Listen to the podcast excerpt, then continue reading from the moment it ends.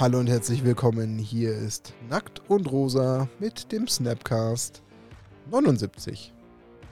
Wir starten ins neue Jahr 2023 und ich bin ganz allein im Keller bei mir zu Hause. Aber ist ja auch irgendwo okay. Aber ich bin nicht ganz allein in der Folge.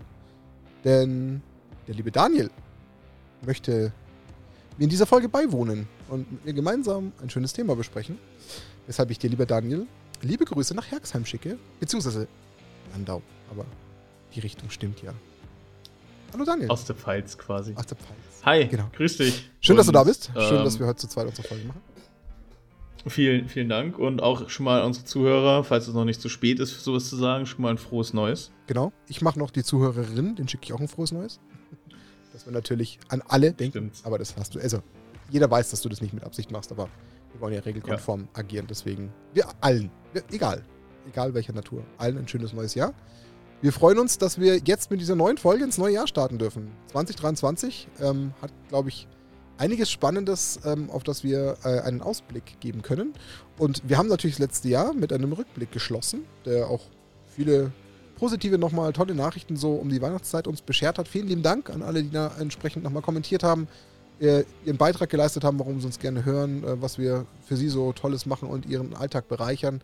Das wollen wir natürlich in 2023 mal mindestens fortsetzen. Daran gibt es keine Zweifel.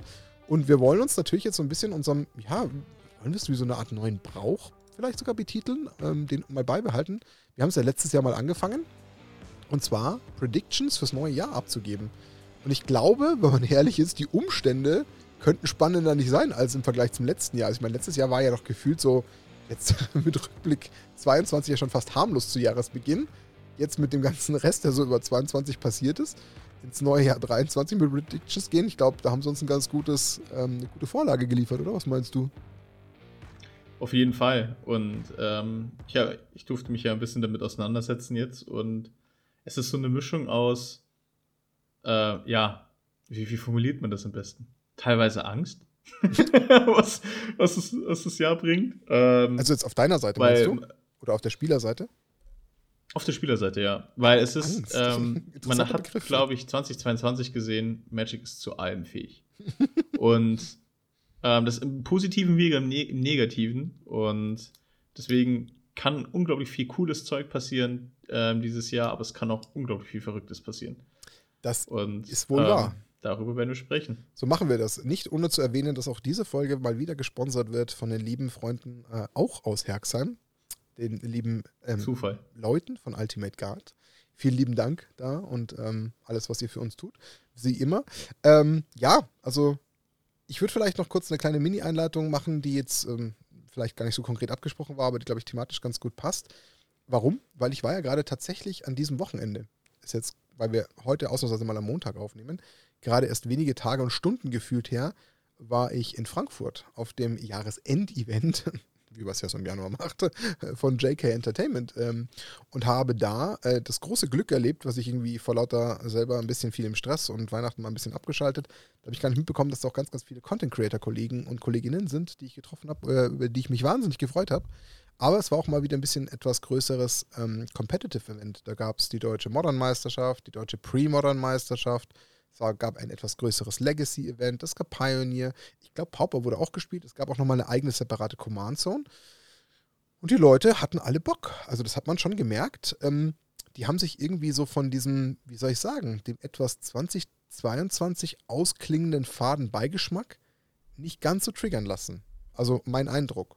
Aber vielleicht war es einfach auch die Weihnachtszeit etwas zu ruhig und man wollte unbedingt gleich mal wieder was machen und gleich mal wieder spielen. Auf jeden Fall war der Start erstmal, was das betrifft, erstmal so gefühlt grundpositiv. Also mein Eindruck und das war, glaube ich, ganz, ganz interessant zu sehen.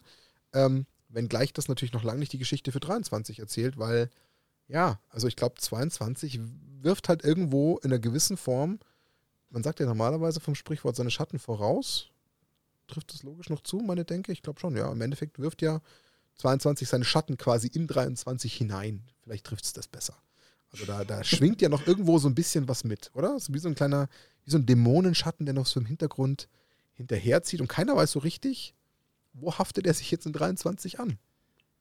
also gerade vor allem die letzten, letzten Monate, also die letzten drei Monate, ähm, Quartal 4, ähm, das war, glaube ich, so das, das Extremste, was da, äh, was jetzt den Schatten vorauswirft. Mhm. Und das hat auch ganz viel natürlich die Predictions äh, von diversen Menschen, Content Creators und so weiter, die ja quasi als Quelle dieses Podcasts ziehen, ähm, quasi, ja, deren Predictions natürlich auch stark beeinflusst. Und ähm, aber auch gleichzeitig den Druck auf WotC nochmal selber auch erhöht, im Jahr 2023 Änderungen vornehmen zu müssen. Wie auch immer diese dann aussehen mögen. Mhm.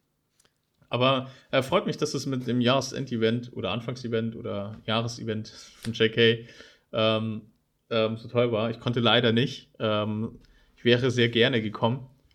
Aber äh, leider äh, habe ich meinen Hund nicht untergebracht.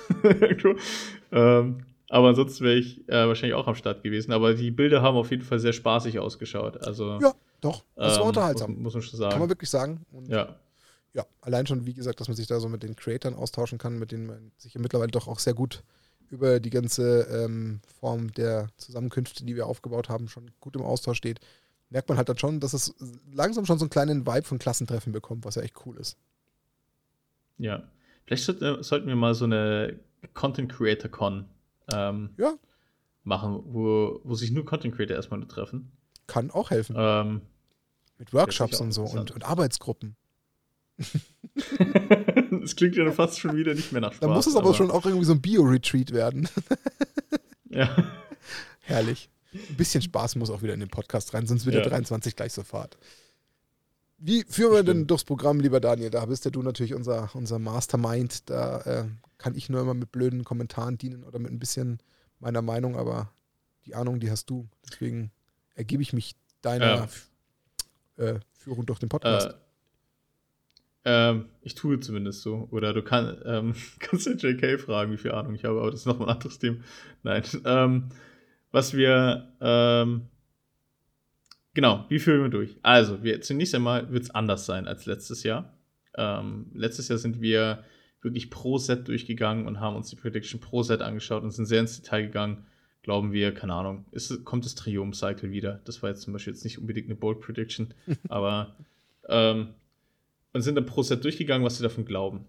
Ähm, und sind, haben dann am Schluss so drei, vier kleinere allgemeine Predictions genannt. Dieses Mal, und ich hoffe, ich behalte mir diesen Zettel auf, weil damit ich nächstes Jahr nicht mehr so einen Stress habe, mir die Folge wieder anzuhören und alles wieder rauszuschreiben, ob es passiert ist, ähm, gehen wir viel mehr auf größere allgemeine Veränderungen ein, weil, wie gesagt, das Jahr 2022 gezeigt hat, dass WotC in der Lage ist, jederzeit eine sehr massive Veränderung zu machen.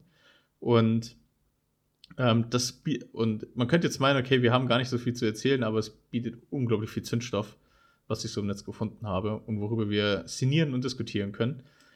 Wo ich auch sehr gespannt bin, was ihr in den Kommentaren dazu sagt, was ihr denkt, was passieren wird und ob äh, was ihr von den Predictions haltet. Ähm, ich kann schon mal sagen, manche klingen cool und manche sind erschreckend realistisch. Und um das mal so zu formulieren. Okay. Aber genau, ich würde, ich würde jetzt dann tatsächlich da einfach mal, ähm, ich denke mal, iterativ das Ganze aufbauen mhm. äh, und Stück für Stück mal eine nach der anderen nennen. Äh, ja, und dann gehen wir einfach durch. Machen wir so. Bist du ready? Ah, ich bin sowas von ready. Und vor allem, ich bin unvoreingenommen. Deswegen, du triffst mich quasi immer mit der absolut blanken Keule und ich muss reagieren. Das ist ganz gut so.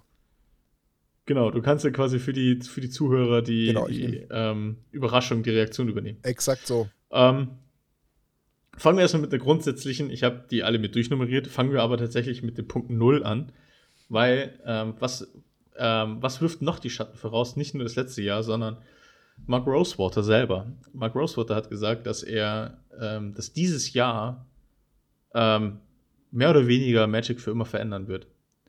Und dass er bei, dieses Jahr bei dem, einem Set, vor allem bei March of the Machines, ähm, zum ersten Mal so richtig das Gefühl hatte, dass er die Boundaries, also wie sagt man, die Grenzen dieses Spiels auch, ähm, berührt hat und überschritten hat. Und bei der, bei der Konzeption. Und dass wir quasi ähm, auf zwei Typen quasi sich das ganze Thema verändern wird. Also das heißt, einmal lore-technisch wird es einen unfassbaren Impact geben und aufs Spiel selber wird es einen großen Impact geben. Und ähm, was das denn genau bedeutet, sind dann die Punkte 10 und 11. Also, wenn ihr es hören wollt, müsstet leider dranbleiben. Wir gehen jetzt erstmal die einfachen Predictions durch. Wir werden auch Aber das keine so als Zeitleiste anzeigen, damit ihr schön zuhört und nicht einfach skippen könnt. genau. Genau, das ist nur so als Anschmecke. Aber das heißt, Mark Rosewater selber hat die Erwartungshaltung an dieses Jahr schon echt hoch. Wann kam, wann kam das Statement? Das habe ich verpasst. Ist es alt? Ähm, nee, oder? Nee, das ist. Jetzt irgendwie die letzten Wochen ähm, passiert, oder? Das ist an mir vorbeigezogen. Meine, ich meine, das ist so, äh, wenn ich, boah, jetzt nicht grob, lügen, mach's grob. wahrscheinlich Kommentaren gelüngt, ich glaube zwei Wochen oder so. Ja, okay, gut. Also ähm, ja. in der Zeit, wo ich vor lauter Urlaubszeit und mal ausschalten tatsächlich mal verpasst habe. Okay, das wollte ich nur wissen, dass ich mir genau. kein schlechtes Gewissen machen muss. Okay, ähm, soll ich schon mal kurz ein bisschen was dazu sagen? Was ich so. Kannst du gerne. Also. Bevor, ich habe noch nicht mal eine Theorie genannt, aber. Nee, nee, nee, darum, mir geht es um was anderes. Das würde ich zumindest gerne mal meinerseits gerne kommentieren. Ich tue ja. mich mit solchen Aussagen unfassbar schwer, und zwar von allen weil ich finde, das ist eine ganz, ganz, ganz gefährliche Nummer. Entweder, also, beziehungsweise, er schraubt ja damit schon mal die Erwartungshaltung in eine Sphäre, die ganz schwer in meinen Augen zu erreichen ist. Also entweder er dreht wirklich gefühlt das Spiel von links auf rechts und es ist ganz anders. Also wirklich, dass wirklich jeder sagt, oder vielleicht jemand, der, wenn das eintritt, der zurückkommt zu Magic, sagt, okay, was ist denn mit Magic passiert? Das ist ja so anders, so kenne ich es ja gar nicht mehr. Das ist wie, als wenn man in Deutschland vom Rechtsverkehr auf Linksverkehr wechselt. Weißt du, ich meine? Also, das ist der Punkt, der, der ja. für mich so sofort irgendwie hängen bleibt.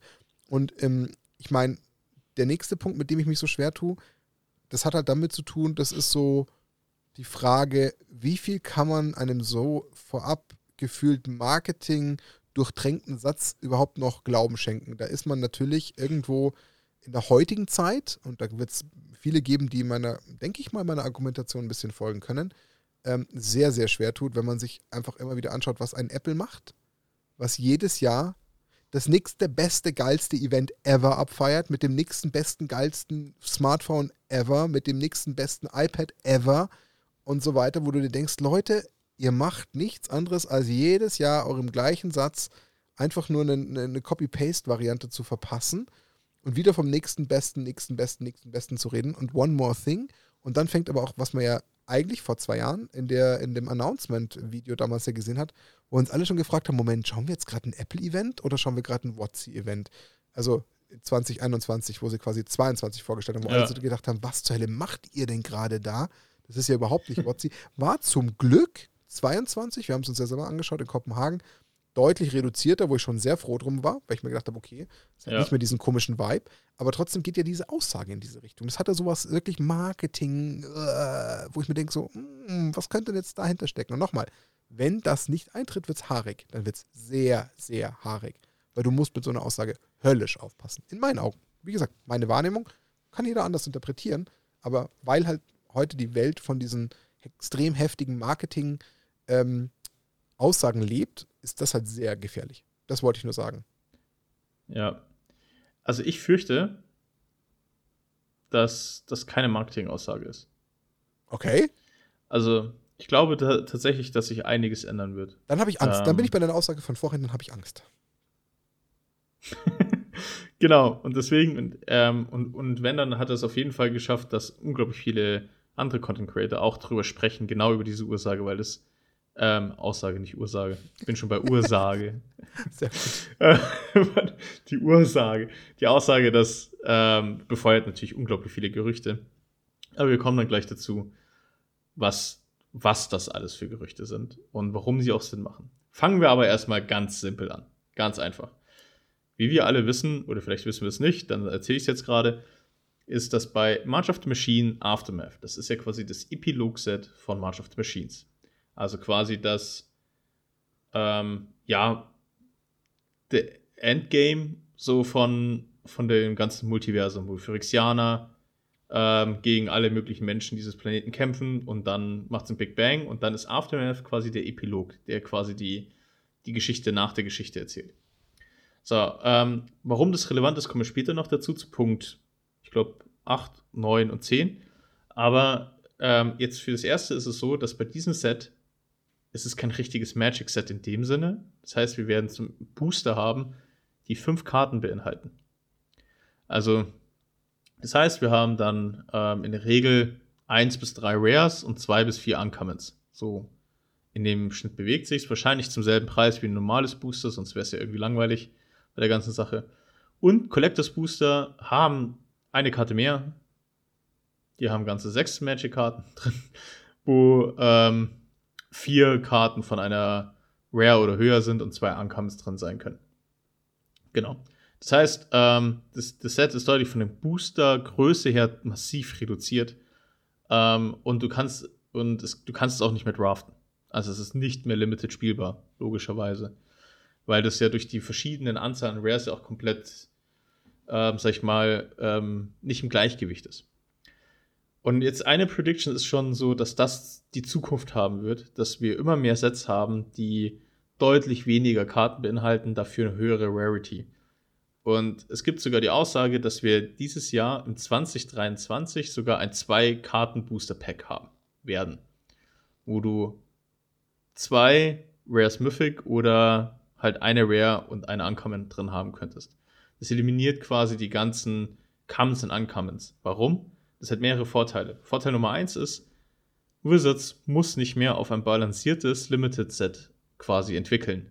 Also die, das ganze, die ganze Set-Entwicklung ist wesentlich einfacher, weil du es halt nicht mehr Limited spielen musst.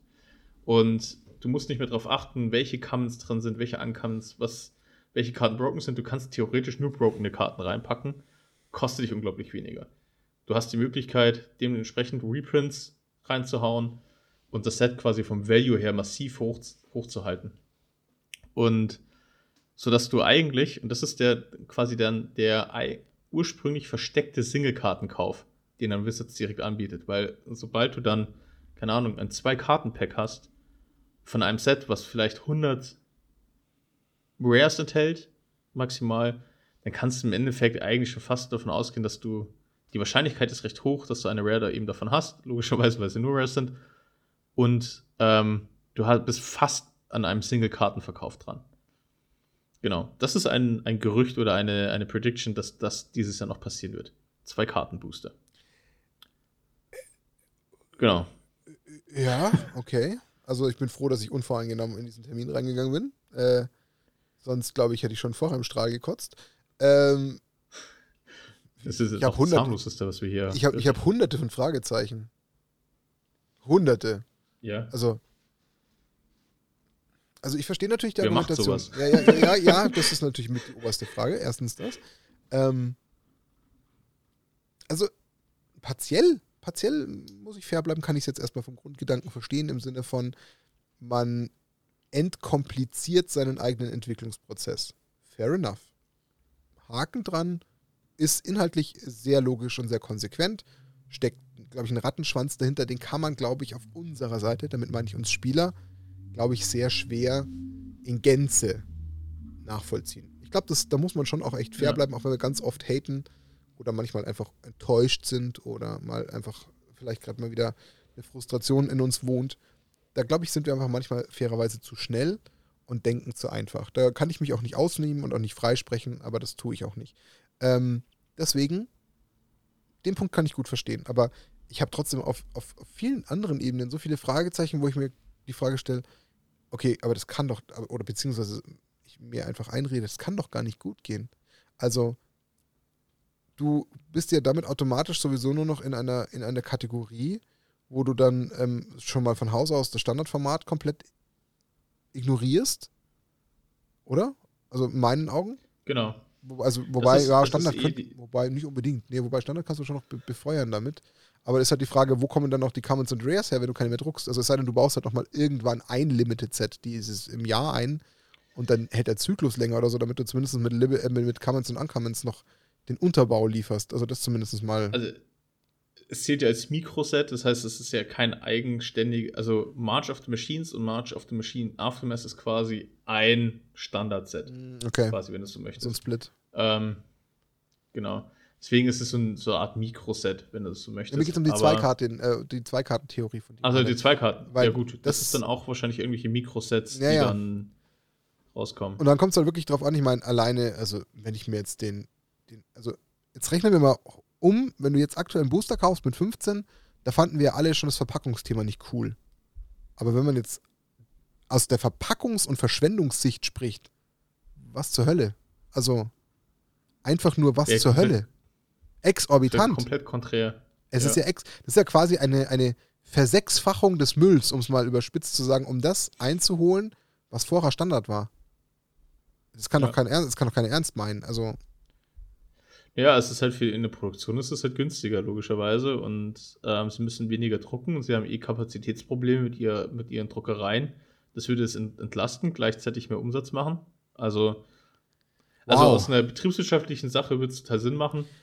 Ich kann es mir ehrlich gesagt nicht vorstellen, dass man sich dann, weil ganz ehrlich, bei einem 2-Pack-Booster dann kann, ich mir, dann kann ich mir auch direkt die Einzelkarte Ja, und das macht doch auch keinen Spaß, das zu rippen. Also ja, natürlich giert jeder irgendwo ja. nach, dem, nach dem Rare, nach dem Mythic-Slot und was es dann noch so alles in den neuen Booster-Varianten gibt. Natürlich giert da jeder danach. Aber mir kann doch keiner erzählen, dass es nicht ein Stück weit Spaß macht, den Spannungsbogen allein beim Aufmachen des Boosters doch ein bisschen hinauszuzögern, wenn man sich erstmal durch die Commons und die Uncommons fräst. Ja, es gibt bestimmt einen gewissen Prozentteil an, an, an Magic-Spieler, Spielerinnen, die das nicht brauchen und sagen, oh, ich reiße das Booster auf und ich überspringe sofort die Commons und Uncommons und kann es nicht erwarten. Klar, die Menschen gibt es auch immer. Aber trotzdem prognostiziere ja. ich mal, es gibt einen Riesenanteil, der allein daran den Spaß hat, zu sagen, oh, ich gehe jetzt da in Ruhe durch und ganz zum Schluss, da schaue ich mir an, was da vielleicht Cooles drin sein könnte, egal ob ich dann enttäuscht bin oder nicht. Ja, aber das hast du doch nicht bei einem Zwei-Karten-Pack. Hä? Ja, ich, aber du musst immer dran denken, dass ja der Großteil der Spieler, die ja Magic spielen, ich glaube 80% ist das, was ähm, Wizards im Fireside-Chat gesagt hat, ähm, spielen ja Commander. 80% Und soll Commander spielen? Ja, laut Angaben so? von Wizards of the Coast, ja. Ach, die, die Zahl höre ich zum ersten Mal. Bin gerade ein bisschen entsetzt. Wirklich? Also laut, laut Wizards ja, of the Coast. Ja, also Woher die, die Quelle ist, kann, muss man auch abwarten. Okay, Aber ist dementsprechend fokussi wow. fokussieren sie sich komplett auf Commander. Also auch in der Set-Kreierung, das merkt man ja, hat man ja schon letztes Jahr gemerkt. Du hast ja eigentlich 12.000 Legendary Creatures, die eigentlich nur auf Commander ausgelegt sind, in jedem Set drin. Und das wird, das kann ja schon ein Commander-Spieler nutzen, relativ selten Commons und Uncommons. Die haben in der Regel auch nur die Deck voll mit Rares. Ja, ja, klar. Und es kann, da kann ich mir schon vorstellen, dass du als Commander-Spieler wieder mehr Interesse dran hast, was zu rippen, wenn du weißt, ich krieg eh nur Rares. Das ist ja dasselbe Grund, warum du Collectors Booster kaufst. Weil es Bling Bling macht und mehr potenziell mehr Rares liefert. Und ich glaube, das kann für einen Spieler schon gewisserweise Sinn machen. Ich glaube, problematisch wird es dann, wenn ich für das Zwei-Karten-Booster auch meine 5 Euro ja, oder 4,50 oder je nachdem absolut. Für, das, für, für denselben Preis bezahlen muss. Das wäre dann, glaube ich, schwierig. Wenn sie aber sagen, okay, du kannst einen Zwei-Karten-Booster kaufen mit zwei Rares und zahlst 2 Euro, dann ist es okay. Und aber das, mal abgesehen von der Mülldebatte, die da noch ja, ja, genau. Macht, logischerweise. Ähm, genau. Das war so die, die erste Prediction. Mal gucken, ob sie, ob sie passiert. Äh, kommen wir mal zur zweiten. Die wird jetzt ein bisschen äh, brisanter, tatsächlich. Ähm, es wird Reprints von Dual Lands geben. Und zwar in Foil. Commander legal, aber mit keiner Magic-Rückseite. Also sie werden quasi ähnlich wie die Magic 30 Anniversary Edition quasi halt irgendwie so eine Sonderrückseite haben, aber offiziell sagen, die sind für Commander, Casual Play. Only. Äh, weil es sind die erlaubt und sind legal quasi. Du kannst theoretisch auch legal auf dem Command fest zocken, damit du sie auch nutzen kannst. Es dürfen halt nur nicht in Legacy verwendet werden. Aber Commander Only. Und es sind dann Dual. Commander Only, okay. ja. Und es sind Dual Lands, ähm, klassische Dual Lands, die wir halt kennen, nur als Foil Edition mit einem Special Foiling, die dann in einer, die in normalen Set mit auftauchen werden. Das wäre dann der nächste Punkt 3 an sich. Und ähm, ich bin da hin und her gerissen, ja, mir geht's gerade genauso. Total. Ich ping gerade einmal von links nach rechts und wieder zurück und wieder zurück. Also ich fliege da gerade wie so einen Wrecking Ball und Miley Cyrus drauf, gerade von einmal der einen Ecke in die andere in meinem, in meinem Innersten. Ja. Also ich finde es in irgendeiner Form, denke ich mir, das können sie nicht machen. Korrekt. Auf der anderen Seite, ja. irgendwie macht es dann Sinn. Ja, ja, voll, voll, ja. Ich glaube, so, da geht's gerade. Oh, weil, coole Stelle. Schreibt in die Kommentare. Also wer gerade jetzt an der Stelle genauso kämpft wie wir, bitte, lasst es uns wissen. Ist total spannend. Wir ja. wollen ja wissen, ticken wir alle gleich? Oder sind es jetzt gerade nur Daniel und ich, die da gefühlt so die, das gleiche Mindset haben? Bitte, bitte, schreibt es in die Kommentare einfach, weil ich es spannend finde. Weil ich bin genau beim gleichen Gedanken wie du, zu sagen, ja, irgendwie finde ich es auch irgendwie legitim, weil Commander hat ja, ja. nicht den Competitive, also klar, man kann C-Date spielen. Übrigens, gute Folge mit Upsal Salt, die wir aufgenommen haben. Hört da rein. Ähm, aber jetzt, wenn man schon auch aus der WotC-Sicht sagt, man hat irgendwelche Zahlen von 80 Prozent, die man kennt, dann finde ich den Gedanken jetzt eigentlich im Ursprung gar nicht so verkehrt, weil es ist doch okay, wenn dann die Commander-Spieler, wo es ja wirklich um Casual und Kitchen Table geht, irgendwo auf, ich sage jetzt mal, faire, gleiche Niveaus kommen und sagen, ah, komm, wir haben irgendwie gefühlt die gleiche Warner-Base, da, da fügt man, finde ich, ja keinen konkreten Schaden zu. Ja, natürlich. Der Dual-Lens-Spieler, der sich vielleicht mal vor einem Jahr oder zwei für seine Kitchen-Table-Runde seine Dual-Lens gekauft hat, der ärgert sich vielleicht ein bisschen, aber lasst mich da mal ein bisschen, ein bisschen, ein bisschen direkter sein. Ich finde, gerade da, in so einem Aspekt, wo ich in so einer Multiplayer-Runde bin, wo ich ja gemeinsam eigentlich schon mehr dem, dem Spaß, äh, der, der Spaß im Fokus steht und ich dem Ganzen eigentlich mehr aus Spaßgründen ja meine Aufmerksamkeit und Zeit schenke, da finde ich es irgendwie auch ein bisschen strange, wenn einer am Tisch, weil er vielleicht irgendwie die finanziellen Mittel hat, sich sein Deck mit seinen Dual-Lens vollstopft und die anderen stehen nur da und haben da schon mal einen doch nicht gar nicht so unerheblichen Nachteil äh, an manchen Stellen. Und dann fände ich es irgendwo okay. Also die Leute, die sich Dual-Lens kaufen, kaufen, klar, natürlich kaufen sich auch Commander-Spieler Dual-Lens, das bin ich mir bewusst. Aber ich glaube, ihr gebt mir alle recht, da, da, da fühlt sich so ein Ungleichgewicht ja auch nicht so cool an. Oder habe ich da einen Denkfehler? Ich, denke nicht, ich, also ich glaube auch, dass es an sich schon vertretbar ist. Es kommt darauf an, was sie für diese Dual Lens verlangen. Also würden sie jetzt zum Beispiel ja. ein Booster Pack machen, wo du in jedem Booster Pack ein Dual Lens ist und das Booster Pack kostet halt 300 Euro, das wäre halt frech. Das ist ja krass, ja. Wenn sie aber. Oder die Seltenheit halt wieder hochschrauben. Genau, also wenn sie das irgendwie, keine Ahnung, wie äh, die, ähm, wie heißen die Teile? Bei Color waren die Masterpieces. Mhm. Wie sie Masterpieces oder Expeditions machen, wo du halt in jedem x Case irgendwo mal eins drin hast. Okay, weil dann kostet dich das effektiv nicht extra. Du hast ein geiles Gimmick, wenn du es aufmachst. Das hat ein Sek Secondary Markt Niveau, macht die Preise der aktuellen Dual Lens der Originalen nicht kaputt.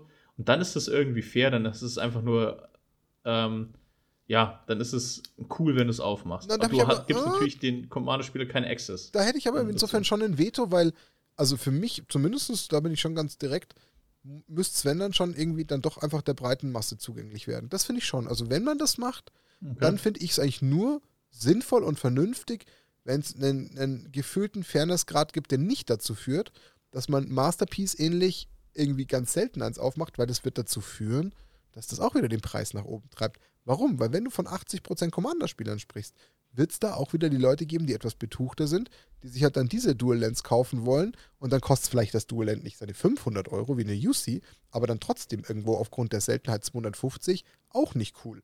Weil du dann wiederum die anderen ja. drei Spieler am Tisch hast, die sich dann doch nicht leisten können, wollen und dann hast du dann doch wieder die gleiche Chose wie zuvor auch. Also dann hast du ja irgendwo niemandem geholfen. Und das würde ich schon dann irgendwie, wenn, gutheißen, wenn es irgendwie der breiten Masse eher zugänglich gemacht wird. Ich rede nicht davon, dass das kammermäßig rausgeschallert werden muss, nein. Aber wenn sich sowas dann ähnlich wie so ein Fetchland oder wie so ein Shockland irgendwo, keine Ahnung, zwischen 10 oder 50 Euro am Secondary Market einpendelt, dann ist das was, wo man sagt, man kann sich das mal durchaus zwischendrin mal für sein, für sein Commander-Deck leisten. Dann finde ich es in Ordnung. Aber alles andere fände ich irgendwie, also meine persönliche Meinung fände ich falsch. Mhm. Kann ich auch irgendwo nachvollziehen. Ähm, dann ist halt die Frage, wie, wie flutest du den Markt quasi? Weil wenn du dann ja, ein Produkt machst, das, wo du safe, keine Ahnung, ein Set Dual Lens kaufst, da musst du es schon so günstig machen, dass jeder sich das leisten kann. Dann kaufst du halt irgendwie 10 Dual Lens für 10 Euro. Genau. Beispielsweise. Und dann verkaufst du als Wizards kein, einfach Proxys. Also das ist ja, irgendwie ja. Proxys in Originalkartenqualität. Also was anderes kann es in meinen Augen nicht wirklich sein und werden, aber wir wissen es halt faktisch nicht. Aber ich kann halt nur ja. meine, meine Meinung halt wiedergeben im Sinne von, ich fände es halt schlicht falsch, wenn das Ding zu teuer ist, weil dann, dann, dann ja. hast du, dann hast du nichts gewonnen. Also, ja gut, ja, doch, ich, ich weiß, wer gewonnen hat, nämlich die, genau die falsche Seite wieder, so blöd es klingt. Die hat gewonnen, nämlich ganz viel Umsatz. Ähm, Und das kann es in meinen Augen nicht sein. Aber ähm, wie du schon sagtest, ja. du hast wunderschön eingangs gesagt, wir wissen alle zu, was What's fake ist, ähm, dass da ganz komische Sachen passieren können. Deswegen, da müssen wir schauen wir mal, Augen was zu passiert. und warten und, und Zähne zusammenbeißen und hoffen und Daumen drücken, dass es nicht die falsche Richtung einnimmt. Ja. Also ich glaube einfach das Schlimmste, und das kann ich mir nicht vorstellen, dass sie es tun, wäre, wenn sie wieder so eine Magic 30 Anniversary Edition machen würden und dann kostet ein Booster 1000 Euro oder so. Das wäre, glaube ich, das Allerschlimmste, was sie machen könnten. Aber wenn sie glaub, solche Dual Lens reprinten. Ich glaube, sie haben sich mit der Thematik eh ordentlich verbrannt. Meine, meine Prediction. Ich glaube auch. Ich glaube, die ist richtig in die Hose ich gegangen. Auch. Ich glaube, deswegen, da haben sie vielleicht dann doch mal eine kleine Reality-Watschen bekommen, die ihnen eventuell mal ein bisschen ja. die Synapsen wieder richtig gerichtet hat. Vielleicht. Es wäre zu wünschen. Das stimmt.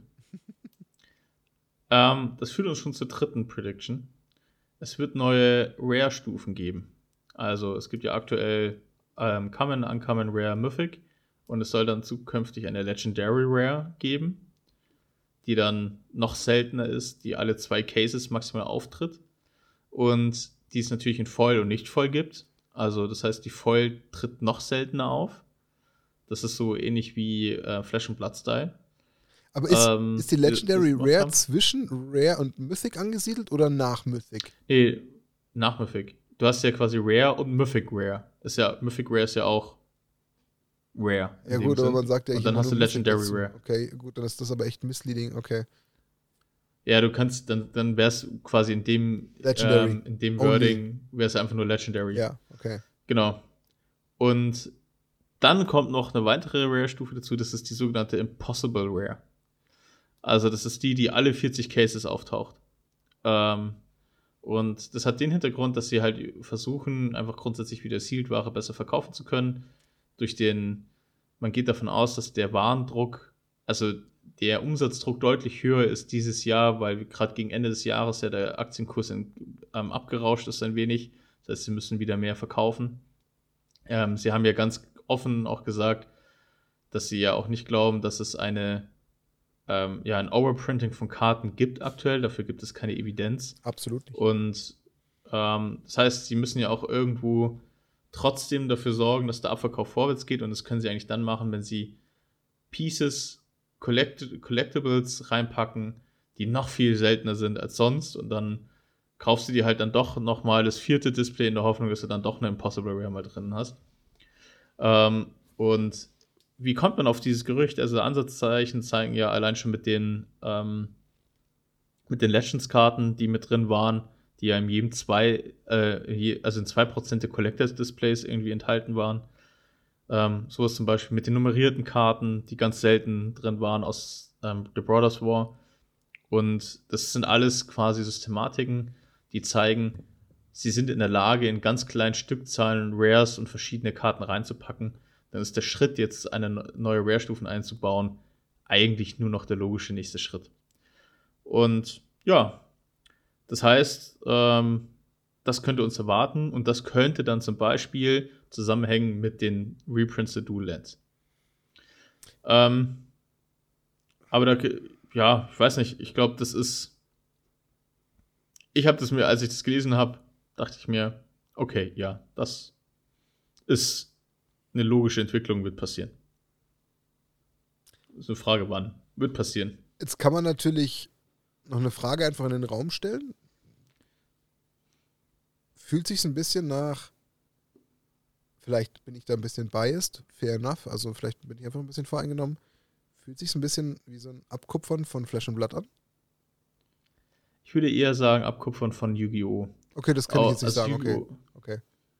Yu-Gi-Oh! macht es schon länger mit Ghost Rare und die haben, Yu-Gi-Oh! hat ungefähr 13 Rare-Stufen gefühlt. Ah, okay, krass. Und ähm, ich glaube eher Flash and Blood hat sich das von, von Yu-Gi-Oh! Ähm, abgeguckt. Dann habe ich nichts gesagt. Äh, Magic dann auch. Ich kannte die Yu-Gi-Oh! Variante einfach nicht. Dann, das, ja. Da fehlt mir das Wissen, fairerweise. Okay. Pokémon hat es auch schon gemacht. Äh, Magic ist eigentlich, sag ich mal, da noch die Sonderstellung. Das ist eigentlich eigentlich eher eine Überraschung, dass es in Magic das noch gar nicht gibt. Okay. Muss man fairerweise sagen. Okay. Ähm, dementsprechend können wir dann auch schon zum nächsten Punkt gehen. Das ist auch noch eine recht entspannte Prediction eigentlich. Ähm, die Commander Staples, wir haben ja gelernt, Commander ist ja ein sehr starker Fokus ähm, bei WotC ähm, im Jahr 2024 und sie werden jetzt, sag ich mal, klassische Commander-Staples nochmal in kleineren Varianten anbieten. Bedeutet, zum Beispiel sogenannte Fragmente von Mana Rocks. Jeder Commander-Spieler nutzt Soul Ring, würde am liebsten eine Mana Crypt äh, nutzen, würde, ähm, also die ganzen Fast Mana, die es so gibt, Mindstones würde, dieser Welt, alles, was es da gibt. Genau. Und sie printen jetzt im Prinzip ein Fragment eines Soul Rings, wo der ein Mana kostet und ein Mana produziert. Ein Mox Light, der null Mana kostet und ein farbloses produziert. Also es sind quasi ähm, günstigere, abgeschwächtere Varianten ähm, von den jeweiligen Karten, um neue Commander-Staples zu kreieren. Weil ähm, sie möchten eigentlich vermeiden, eine noch bessere Mana-Crypt zu printen. Dafür machen sie aber eine Crypt, die günstiger ist, also kostet trotzdem null, aber hat keine Downside und macht nur ein Mana. Also quasi Mox Light. Und somit möchten sie neue Commander-Staples kreieren in den jeweiligen Sets die sie dann, die natürlich auch abverkaufsfördernd sind. Finde ich okay, wenn diese Commander Staples eine vernünftige Rarity haben, also sprich vernünftig verfügbar sind. Wenn die jetzt eine Ghost Rare, Impossible Rare, Legendary Rare oder Schieß mich tot Rare sind, geholfen. Gleiches Prinzip dann ist kein geholfen. Den, wie mit den Duels. Das ist gleich in grün jetzt vom Inhalt, finde ich. Genau. Also und es macht, macht halt auch ähm, Commander schneller und kompetitiver, muss man sagen. Also, umso mehr Fastman ich printe, desto mehr und verfügbar mache, desto schneller mache ich das Format und desto aggressiver und kompetitiver mache ich ein Format, denke ich. also, du hast damit jetzt gerade mir nochmal einen zweiten ähm, Impuls gegeben, den hatte ich bis gerade eben noch gar nicht so in meinem Kopf. Also, mein, mein mein erster Gedankengang war, grundsätzlich finde ich es gut. Also zu sagen, man geht ja gar nicht in die, in die eigentlich für uns Spieler fatale, falsche andere Richtung, zu sagen, okay, man packt noch einen drauf und noch einen drauf und macht die noch bessere Karte, die noch bessere Version und die andere, die schon teuer und selten war, wird dann dadurch noch obsoleter und, und ja, kriegt weniger Fokus und fällt vielleicht dafür im Preis, aber das halt nur, weil es jetzt gefühlt äh, die nächste Variante von Mox gibt. Das ist ja schon mal erstmal ja. an sich löblich. Was du aber gerade noch gesagt hast, worüber ich, wie gesagt, in der Kürze der Zeit nicht sofort nachgedacht habe, da sehe ich dann im Umkehrschluss aber schon wieder fast schon eine clevere Strategie, was ja eigentlich im Umkehrschluss vermutlich dazu führen wird, dass das, die Geschwindigkeit, die sie da reinbringen, dazu führt, dass es dann vielleicht auf der anderen Seite wieder die Leute dann eventuell dazu bewegt, auch wieder Sachen nachzukaufen und aufzubauen um dann äh, das Ganze, was sie da jetzt, ich sage jetzt mal, günstiger zur Verfügung bekommen, besser leveragen können.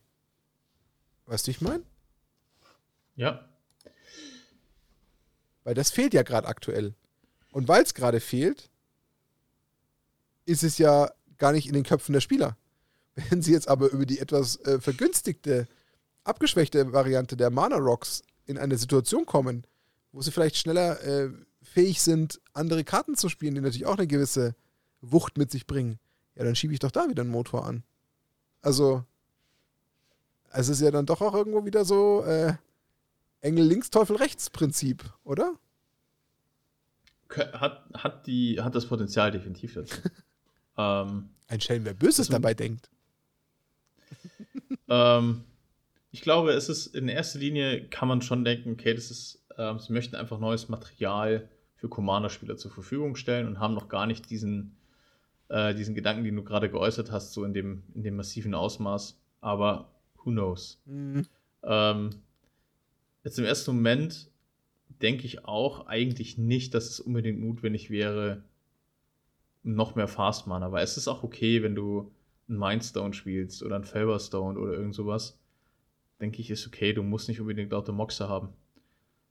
Andererseits holt es zum Beispiel so Spieler wie dich vielleicht auch wieder ins Format rein, wenn du einfach das Ding einfach massiv beschleunigst und nicht erst in Runde 10 damit auseinander, dich auseinandersetzen musst, weil selbst der größte Casual-Vogel, ähm, um das jetzt mal so in eine negative Konnotation zu packen, eigentlich automatisch ein Soul Ring-Fragment spielt, weil es halt einfach für 10 Cent zu kaufen gibt und dadurch auch der Casual-Mensch einfach schneller wird. Also kann ja auch dich zurück ins Format holen dann. Aber, mh, ähm, na, ist das nicht, ist ein kleiner Denkfehler? Also, wenn ich jetzt natürlich so ein bisschen meine Playgroups oder so, wo ich mit den Leuten, wenn ich mal selten Commander-Spiel gespielt habe, äh, denke, dann hat es ja da nicht unbedingt immer gefehlt. Wir haben ein bisschen Proxies zugelassen. Der eine oder andere hatte diese ganzen Mana-Rocks ja auch schon oder viele von uns oder einige so rum, nicht viele. Ähm, deswegen war ja nicht unbedingt das Spiel per se schneller, weil du ja auch im Commander dich auch dazu natürlich hinreißen lässt, sowieso ja die Mana teureren Karten zu spielen, wenn du nicht wirklich komplett Fokus auf CDH hast. Also deswegen, grob weiß ich, was du meinst, aber ich bin mir nicht ganz sicher, ob die These stimmt. Also, ich möchte sie nicht ganz ab, ab, abschmettern, aber ich glaube, ja. ich, du, ich glaub, du verstehst schon auch so ein bisschen, worauf ich hinaus will. Ja.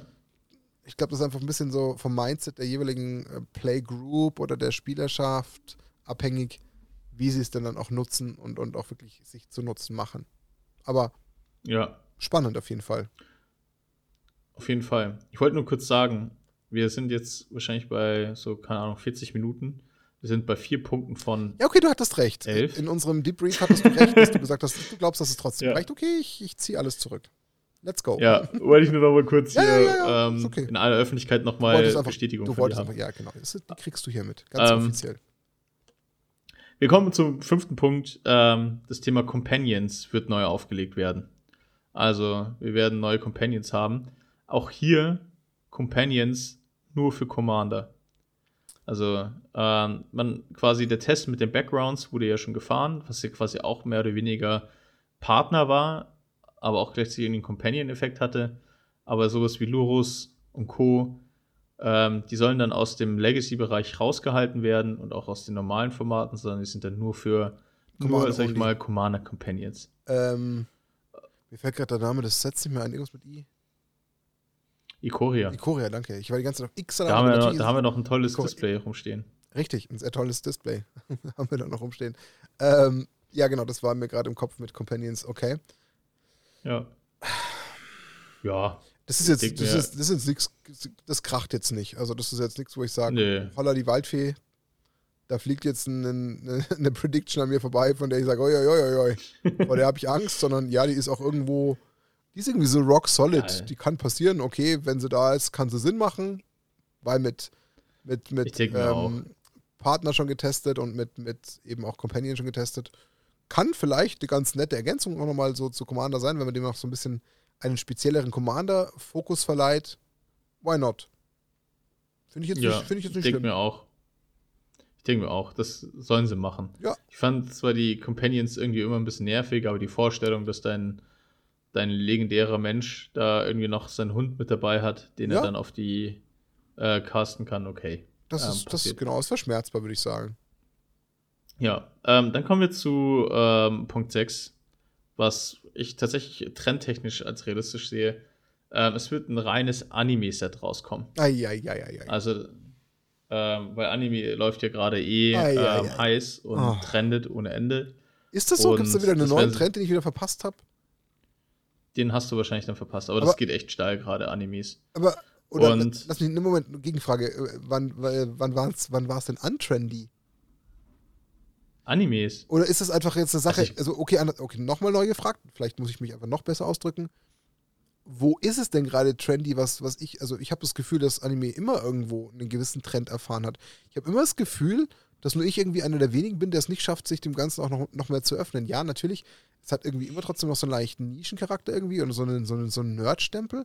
Aber trotzdem habe ich das Gefühl, dass Anime die letzten Jahre stark auch, auch bei uns im Raum an, an Aufmerksamkeit gewonnen hat. Also mein Eindruck, vielleicht vertue ich mich gerade völlig und es gibt nochmal eine Welle. Ich glaube, ich glaube, bei uns ist es so, weil wir in diesen Hobby-Stores unterwegs sind, sehen wir auch Animes. Und deswegen glauben wir, das ist schon eigentlich sehr, sehr lange da. Aber Animes kommen jetzt in der breiten Masse an. Also du meinst also, noch gesellschaftstauglicher als bisher, das meinst du damit? Genau. Okay. Okay, verstanden. Genau, und es ist jetzt, ähm, also das, das merkt man schon deutlich, dass es nochmal einen ganz anderen Schub, eine andere Bedeutung hat als, es hat schon so vor zwei, drei Jahren angefangen, aber jetzt sind wir gerade an einem Punkt, wo es schon sehr in die breite Masse geht. Ähm, Beispiel bei Kicks, da haben wir, das sind äh, alles Baller, die auf einmal, dann gibt es ein Basketball-Anime beispielsweise, der wo dann einige dabei waren, die sich den reingezogen haben. Also es wird auf jeden Fall viel breit. Die hätten sich früher sowas nie, nie, nie angeguckt. Ähm, und deswegen kann man davon ausgehen, dass ähm, Wizards wahrscheinlich da nicht nur ein Secret Lair macht, der Anime bezogen ist, das haben sie ja schon getan, sondern ein komplettes Set in Anime-Style machen. Und ähm, welches Set weiß man nicht, aber es heißt zumindest at least 2024. Irgendwie ein Anime Masters oder so. Mal schauen. Ähm, Finde ich jetzt persönlich, weil ich auch nicht so der Anime-Typ bin, fände ich das jetzt irgendwie nicht unbedingt ästhetisch. Aber okay. Man so ist ja Entgleisungen eh schon gewohnt. Nach den ganzen Secret Layers ist es ja nichts mehr, was einen schockt. Es ist nicht krass, wie die Toleranzschwelle quasi ja. sich verändert hat. Das ist, also, das ist, das ist, also das ist das Schlimmste an dem Punkt gerade, dass man mittlerweile nur noch da sitzt und sagt, ja, okay. es ist ja mittlerweile leider sein. schon Standard bei euch. Was sollen wir noch groß sagen und tun? Wir haben uns unserem Schicksal ergeben. Traurig, aber wahr. Also so ist ja. es halt leider noch. Hättest du mir das vor drei Jahren gesagt, vor dem allerersten Announcement von irgendeinem crazy Secret Layer aller Walking Dead, was ich trotzdem als Serie ganz gut fand und auch immer gemocht habe, was ich in der Magic-Welt nie sehen wollte, dann hätte es mir wahrscheinlich die Schuhe ausgezogen und ich wäre wahrscheinlich schreiend übers Feld gelaufen. Aber so sage ich mittlerweile, verhindern können wir es doch eh du nicht. Du musst dir mal vorstellen, wie, wie The Walking Dead damals einen Ausschrei verursacht Voll. hat, wie wild die Leute aus, durchgedreht sind. Es kommt ein ganzes Set Lord of the Rings. Ja. ja, so, ja, weißt du, ja. Ähm, und, ja. Jetzt, und, jetzt sagst du, sagen die Leute schon, ja, Lord of the Rings, okay, passt ja schon zu Magic. Ja, es hat, genau, es hat schon mehr Bezug schon als der Rest. Das ist schon ganz okay ist. Ja. Das ist irgendwie so, so, das ist so gefühlt nur so, so nur die halbe Hand abgehackt. Das ist, die nimmt man lieber als ja. die ganze Hand. Es ist einfach traurig. Also, das, das ist das Schlimmste bis jetzt in der ganzen Folge, einfach sich zu vergegenwärtigen, wo wir schon angekommen sind. Das ist wirklich das Schlimmste. Aber, ja, aber ja. es können ja auch viel Positives kommen. Who knows? Was mich gerade, also um, da, um ganz kurz mal ganz kurz bei dem Anime-Punkt hängen zu bleiben, was mich gerade ein bisschen umtreibt, ist die Frage, also ich meine, was, was haben wir schon immer wieder festgestellt? Hauptanreiz von, von WotC ist ja zu sagen, wir versuchen eine noch breitere Spielerschaft zu erreichen. Ob das jetzt eben so ein Crossover war mit Warhammer, zu sagen, uh, vielleicht kriegen wir die Warhammer-Spieler rüber, äh, rüber zu uns, oder das Crossover zu den DD-Spielern, indem man Forgotten Rams und so Sachen druckt, uh, vielleicht kriegen wir die zu uns rüber. Aber ist es denn tatsächlich so, dass man sich da die Hoffnung macht, dass man irgendwo in einen Topf reingreift, wo gefühlt momentan nur Anime-Leute unterwegs sind und dass man die rüberzieht? Ich versuchte meinen Gedanken noch auszuformulieren, weil wenn du mich fragst, ist ein Yu-Gi-Oh! und ein Pokémon viel näher an einem Anime dran, weshalb ich jetzt nicht weiß, wenn man nur so ein Set Anime-mäßig druckt, wie man dann die Leute zu Magic locken will. Also irgendwie ist es doch irgendwo, ist das nicht ein bisschen naiv? Ich glaube, ähm, worauf die abzielen, ist es vor allem die ehemaligen Spieler wiederzufinden, die irgendwann Echt? mal gespielt haben und aufgehört haben. Und die jetzt aber noch Weil das ist bei Warhammer. Sind. Genau, bei Warhammer ist das massiv passiert. Ich lese das so häufig, dass ja? Sagen, ich bin durch Warhammer wieder zu Magic gekommen. Really? Durch das Warhammer-Set. Ja. Die haben halt wow. halt irgendwann mit Magic aufgehört und nur Warhammer gezockt und dann kam Magic Warhammer und dann wissen sie, ah, früher habe ich auch Magic gezockt, okay, jetzt. Ist die Rechnung echt rein. aufgegangen? Ich glaube, also bei, oh. das ist natürlich jetzt subjektive Meinung, aber was ich so im, im Netz lese, ähm, von Kommentaren so, ja, total. Also auch in Magic-Gruppen, wenn neue Leute dazu kommen, sagen sie meistens, sie sind über Warhammer dazu gekommen. Okay. Und ich kann mir schon vorstellen, dass es ähm, bei, bei Anime, dass es bei vielen Menschen so funktioniert. Und ich glaube auch, dass aktuell ist ja Pokémon und Yu-Gi-Oh! weiterhin echt auf einem aufsteigenden Ast. Ja. Also Yu-Gi-Oh! geht auch gerade durch die Decke und das hängt 100 Pro mit dem Anime-Bezug zusammen. Deswegen meine ich ja, kann ich mich gerade, tue ich mich halt einfach gerade schwer. Also vielleicht haben sie da wieder einen nächsten großen, großen Äh, in der Hand, den ich nicht erkenne. Aber ich sag mir halt, naja, es gibt halt auch gerade was sehr Anime-like ist ja schon mit Yu-Gi-Oh! und Pokémon schon eine sehr starke treibende Kraft. Schafft man da dann einfach nur, weil Anime cool und Magic mal gespielt, da irgendwie die Leute zu triggern, zu sagen, ah, okay, komme ich zurück zu Magic. I don't know. Ich weiß es nicht. Vielleicht sitzt man in einem halben Jahr da ich kann oder mir vorstellen, Jahr. Dass und sagen, ja, es hat auch funktioniert. Du musst dir auch immer vorstellen, bei, bei Magic, die haben ja ein geringes Risiko als jetzt Pokémon oder so, weil die wissen ja, unser Spiel ist so gut und die Leute, selbst die werden es trotzdem kaufen, die auch Magic spielen. Also die, die Magic spielen, werden trotzdem das Anime-Set kau Anime kaufen. Und das Beste ist, wir kriegen vielleicht noch ein paar Anime-Leute. Ja. ja, warte mal ab. Warte mal ab. Ähm, das ist so auch so, ich glaube, vor einem Jahr ähm, hätte ich auch nicht gedacht, dass ich über ähm, dass die Option im Raum steht, dass Lord of the Rings ein Set sein könnte, was ich vielleicht kaufen werde. Ähm, weiß ich noch nicht. Hätte ich nie gedacht, aber jetzt bin ich schon an dem Punkt, wo ich sagen würde, vielleicht. Also nur wenn sie die Kickers drucken. Jeder, der jetzt ja. noch die Kickers Detektiv kennt, schreibt Conan. bitte in die Kommentare. Jeder, der Tsubasa Ozora kennt, schreibt bitte in die Kommentare. Ja? Da möchte ich jetzt aber ja, schon, schon ein paar Leute, die möchte ich schon noch ein bisschen, möchte ich was sehen. aber die werden da in den USA, glaube ich, ähm, nicht sowas nehmen. Die werden dann eher den Basketball- oder Volleyball-Bezug. Mila, ähm, Superstar. Mila, ja, vielleicht. Bin ähm, gespannt. Okay. Genau, äh, Punkt 7, weil wir sind ja immer noch nicht beim spannenden Punkt angekommen. Oh, ähm, da hat aber nochmal einen für Spannungsbogen rausgehauen.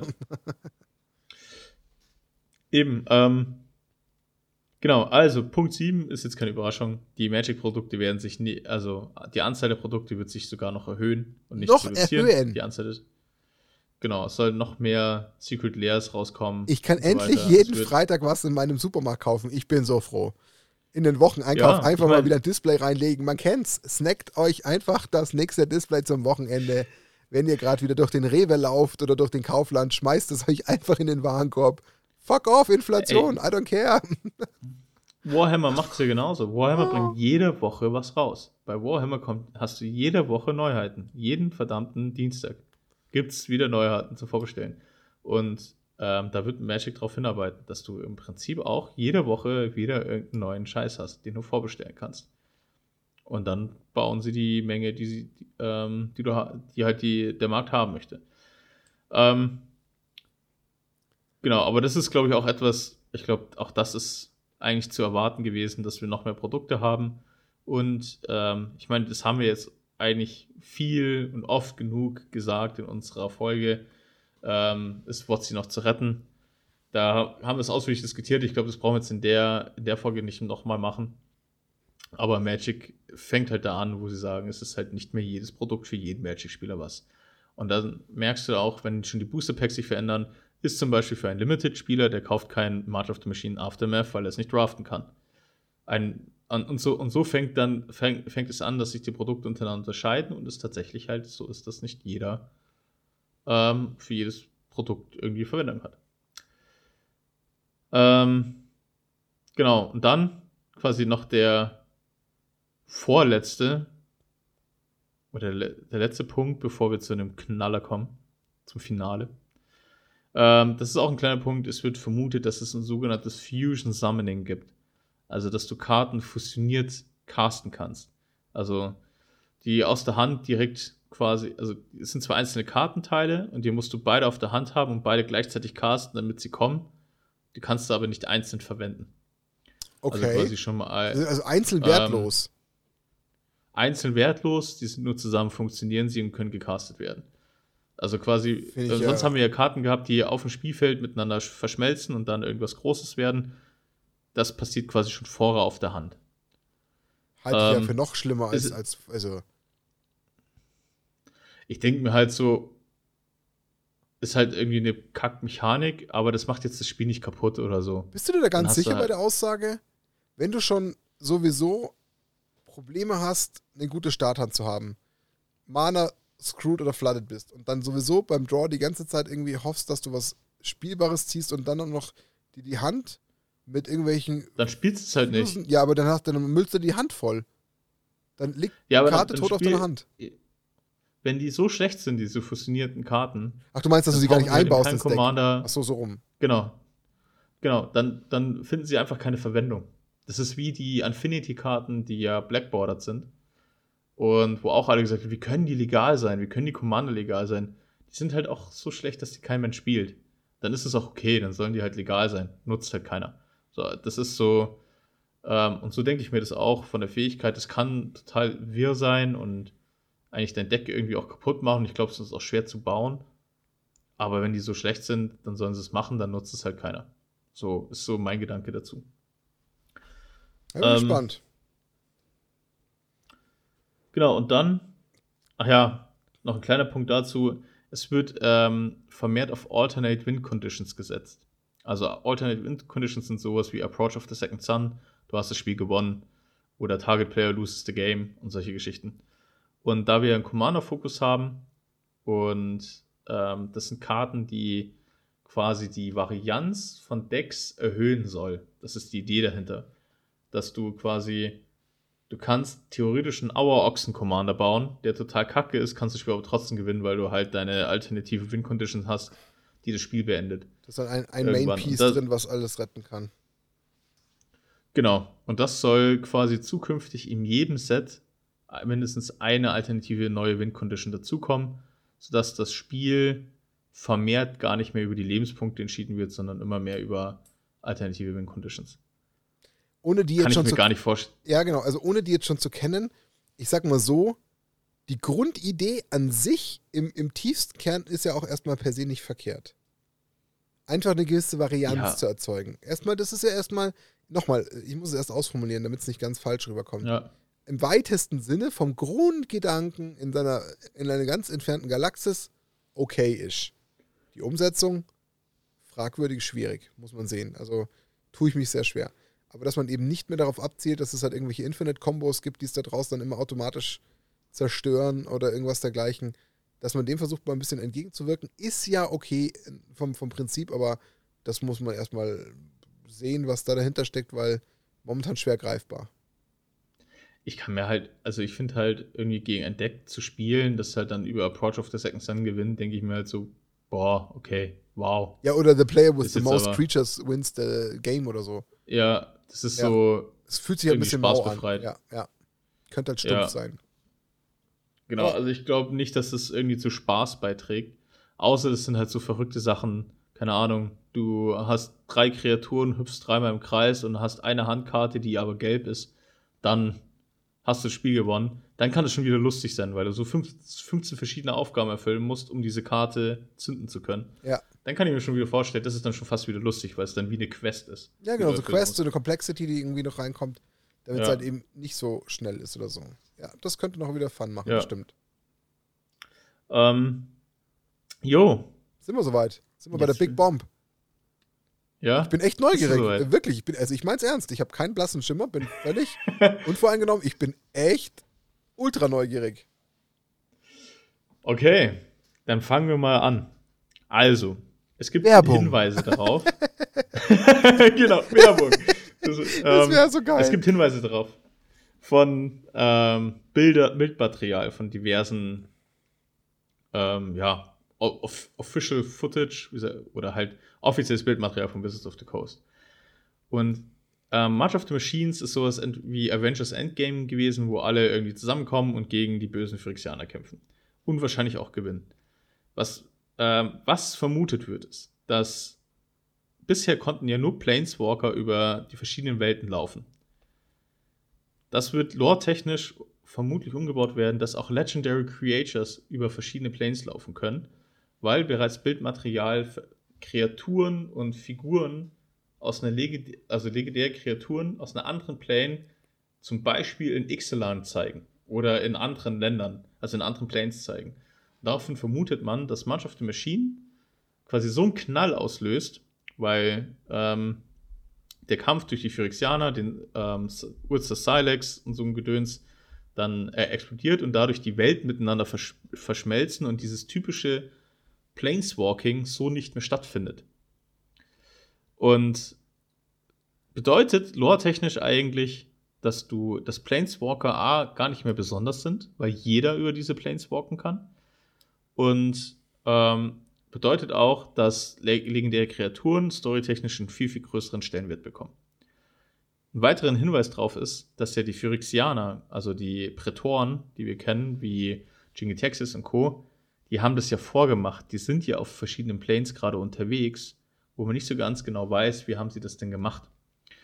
Und ähm, jetzt gibt es halt die Theorie, also entweder gibt es ein Portal, wie zum Beispiel der Weltenbaum von Kaltheim, der die Welt miteinander verbindet, wo die Menschen darüber einfach normal laufen können. Oder es gibt eine Art und Weise, durch die Welten zu wandern, was aber sehr, sehr viel Kraft kostet und wie man es an den Prätoren dann gesehen hat, quasi fast das gesamte Fleisch von denen nimmt und dann nur noch das Metallgerippe übrig bleibt und das Öl, wie man es in der, in der Lore von Kaltheim zum Beispiel kennenlernt.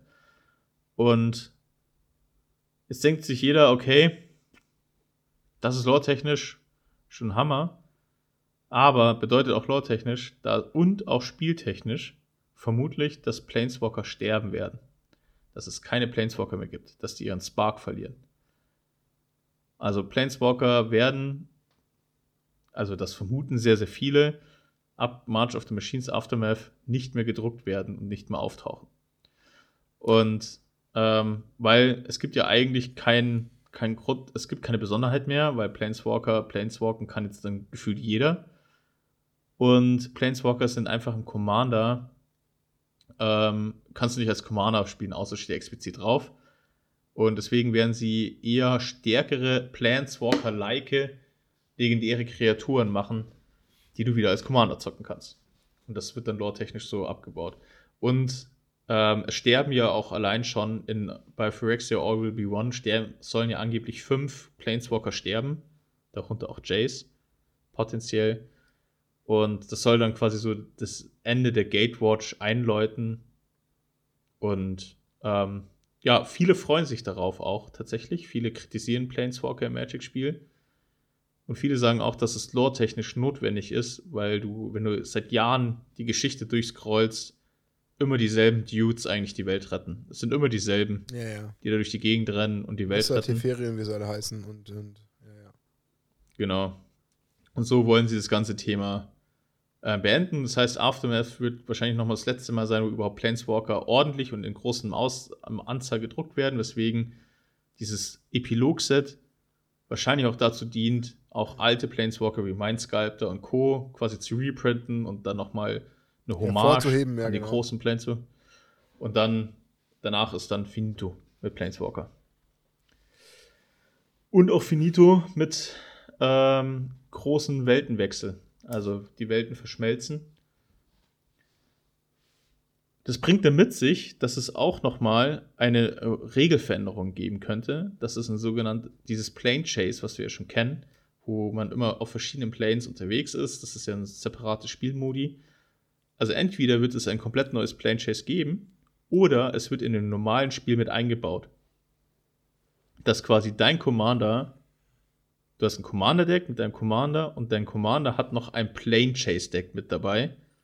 Mit allen Welten, die er sonst so besucht. Also das ist ein separates Side-Deck noch mit dazu. Und das ist quasi standardmäßig mit dabei.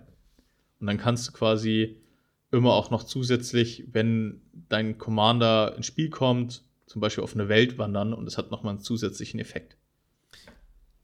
Wo fange ich an? Genau.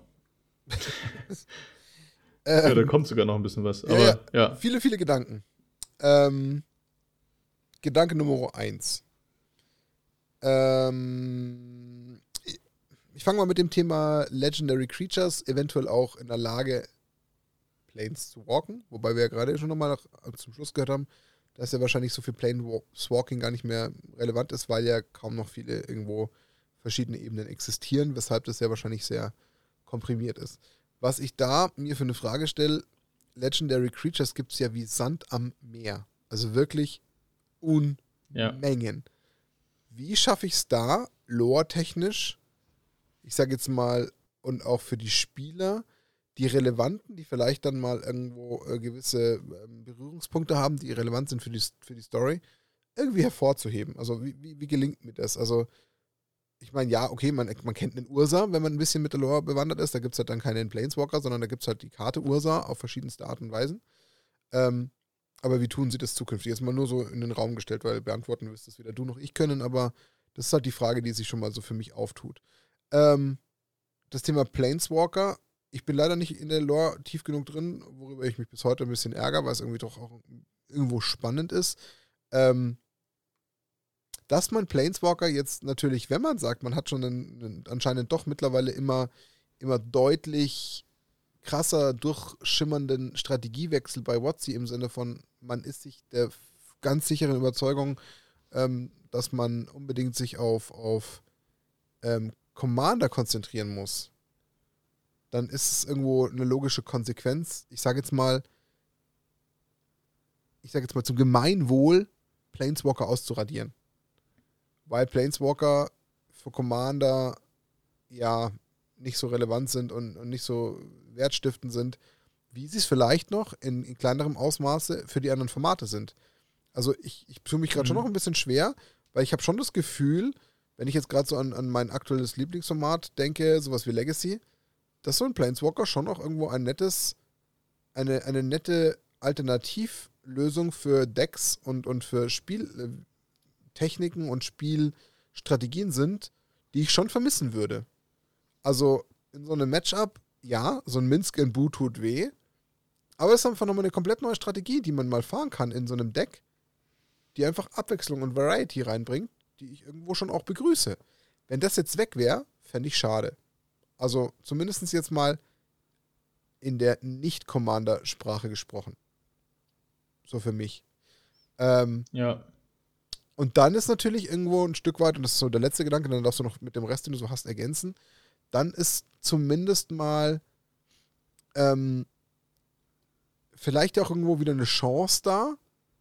Und das sage ich mit meinem, mit meinem natürlich vergleichsweise absoluten Lore-Halbwissen und dem nur, was ich jetzt dankenswerterweise durch hauptsächlich auch unseren Podcast über die Jahre jetzt erlernen durfte, weil ja auch Lorenz viel beigetragen hat oder auch du immer wieder da äh, so ein bisschen ähm, uns die Tür aufgemacht hast, könnte es ja aber auch dazu wiederum dienen, das, was sie da eventuell wieder vereinfachen und wieder zu streamlinen, um es mal so zu formulieren, auch wieder ein bisschen bekömmlicher zukünftig an die Spieler heranzutragen. Und eben nicht also ich meine, ich hatte ja schon echt nach zwei, drei Mal Lore-Geschichten von Lorenz einfach Schiss, dass ich dem niemals mehr folgen können werde und das niemals mehr aufsaugen können werde. Weißt du, da von Kaltheim nach Ixalan, nach Ikoria und wo auch immer du da hinspringst, ja. durch allerlei Welten hüpfst. Aber, und das stimmt, den Punkt hatte ich vorhin auch noch kurz, während du das erzählt hast, und den muss ich noch ergänzen. Das wiederum birgt für mich aber wiederum eine Gefahr, dass das, was sie sich ja in den letzten Jahren eben durch besagte zigtausend Planes ja als Möglichkeiten aufgemacht haben, nämlich völlig unterschiedliche Sets zu drucken, die halt irgendwie völlig in die eigenen Welten abdriften, dass sie da sich die Tür ja wieder ein bisschen zumachen und dann inkonsequent werden, wenn sie das ignorieren. Also machen wir so ein Beispiel Kaltheim. Hatte halt einfach den Vikings-Aspekt, weil halt Kaltheim so eine Viking-Plane war. Wenn sie jetzt alles wieder streamlinen und irgendwie alles zu einer großen Suppe zusammencrunchen, weiß man natürlich nicht, gibt es dann irgendwie so ein paar Ecken auf der Welt oder auf was auch immer, aber das könnte halt dann auch dazu führen. Das weiß ich nicht. Aber nur so ein paar Gedanken, die halt dann so ja. in mir gerade gleich mal aufkeimen, wenn ich das so zum ersten Mal höre. Kann, kann ich total nachvollziehen. Also einerseits, wie du sagst, hat man ja immer den Wunsch gehabt, dass man irgendwie ein bisschen mehr geradlinige Story hat und dass die Sprünge irgendwie anstrengend sind. Andererseits waren sie auch gut, um die Vielfältigkeit darzustellen, Bestimmt. die Magic eben hat. Ja. Und das hat Pest und Cholera. Ähm, das Ende, ja, das Ende des Multiversums, wenn sie das wirklich so durchziehen und dann hast du eigentlich nur noch Dominaria und Ravnica und so, fände ich dann auch auf die Dauer irgendwie dann, dann öde. Und ähm, ja, ähm, wird spannend sein, ob sie das dann wirklich so durchziehen. Ähm, ein weiteres Gerücht zeigt auch, dass, die, dass ein neuer Kartentyp eingeführt wird. Okay. Also, also quasi dann Planeswalker ähm, durch was anderes ersetzt wird, mehr oder weniger. Genau. Also, dass du ähm, zwar, und zwar durch Planes als solches. Also, dass du ähm, früher auch so World Enchantments, ähm, das sind aber auch keine Enchantments, sondern du kannst dann quasi ein, ein Planeswalk casten, der zu einer Planes führt oder so. Das heißt, aber du reißt das Spielgeschehen einfach quasi an, an den momentan anderen Ort für den Zeitfaktor X. Für drei, genau. vier Runden, bis jemand was dagegen tut oder eine andere Reise anzettelt oder so. Genau. Du spielst halt ein Phyrexianer-Deck und dann schickst du die, das, das Spielfeld. Das Battlefield gerade woanders äh, hin. Genau, nach Phyrexia. ich, also jetzt höre ich es zum ersten Mal, fände ich irgendwie spannend. Ich finde es eigentlich auch lore-technisch total cool. Ähm, oder auch vom, vom Feeling her, vom Setting her. Voll. Du, und dann hat halt irgendwie Phyrexia hat halt dann in Effekt, keine Ahnung, nicht Artefakt-Kreaturen, ja. halt minus eins, minus eins oder irgend so ein Kram. Das hat und, was. Ähm, also gerade für Commander genau, finde ich einfach schon auch spannend. Also Commander, glaube ich, könnte das da durchaus mal äh, nochmal einen richtig spannenden Touch geben. Inwiefern das jetzt sich vielleicht auch dann für die anderen, ähm, für die anderen Formate irgendwie lohnen könnte, schwer abzuschätzen, aber so vom Grundprinzip muss ich sagen, finde ich die Idee erstmal an sich, wenn sie denn so passieren sollte, erstmal im Kern charmant. Ja.